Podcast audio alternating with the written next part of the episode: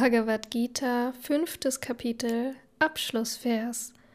So endet in den Upanishaden der glorreichen Bhagavad Gita, der Wissenschaft vom Ewigen, der Schrift über Yoga, des Dialoges zwischen Sri Krishna und Arjuna, das fünfte Kapitel mit dem Namen Der Yoga des Verzichts auf Handlung.